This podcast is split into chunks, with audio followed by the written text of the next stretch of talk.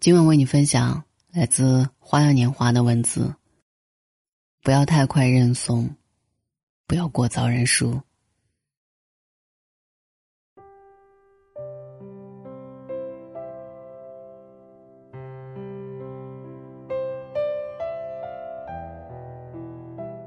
我有一个读者杰西，他在大学毕业时遇到两难选择：一是回老家县城。在父母的安排下，进一家待遇不错、也还算稳定的单位。另一个是上海一家跨国公司，有个职位令他心动，可是听说竞争非常激烈，985大学毕业生扎堆，甚至还有博士、海归竞聘。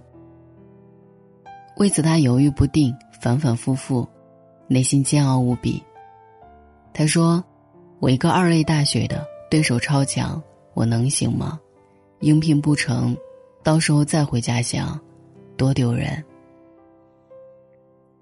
听了他的话，我陷入沉思。不可否认，我们经常碰到这种情况：与比自己优秀十倍、百倍的人去竞争。这时信心就像河里的水，冒了泡，就无影无踪了。强大的对手令自己感到灰暗、渺小、自卑，只生出逃跑的念头。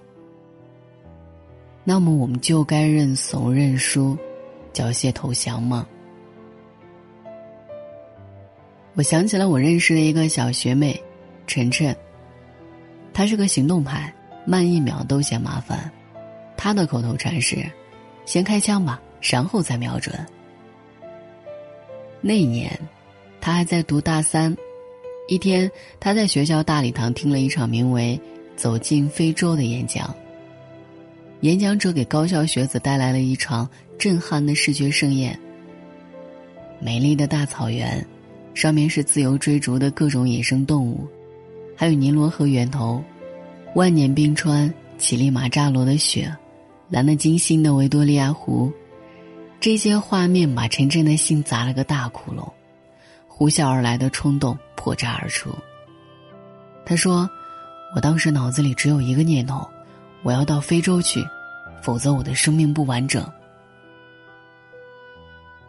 此后大概半年多没有他的消息，再后来，就看到他在朋友圈晒乞力马扎罗山巅、维多利亚湖和一群非洲小孩的照片，他真的去非洲了。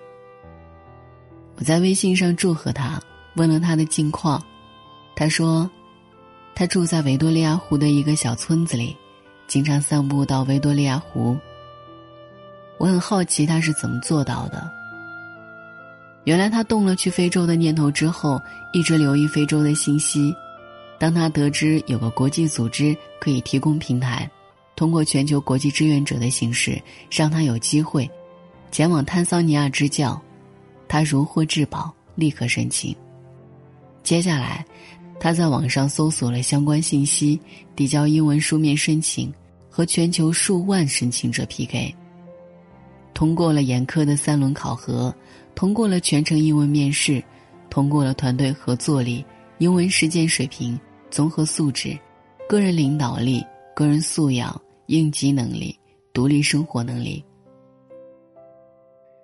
大大小小几十个方面的考核。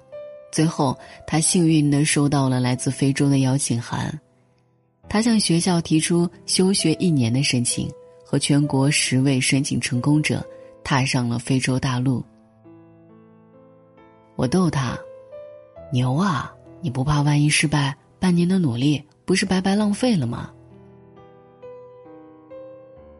晨晨说：“我就想试一试，人要学会为自己的人生做决定，况且。”就算失败了，也没什么好丢脸的。以我对非洲的狂热，顶多推后一段时间再去而已。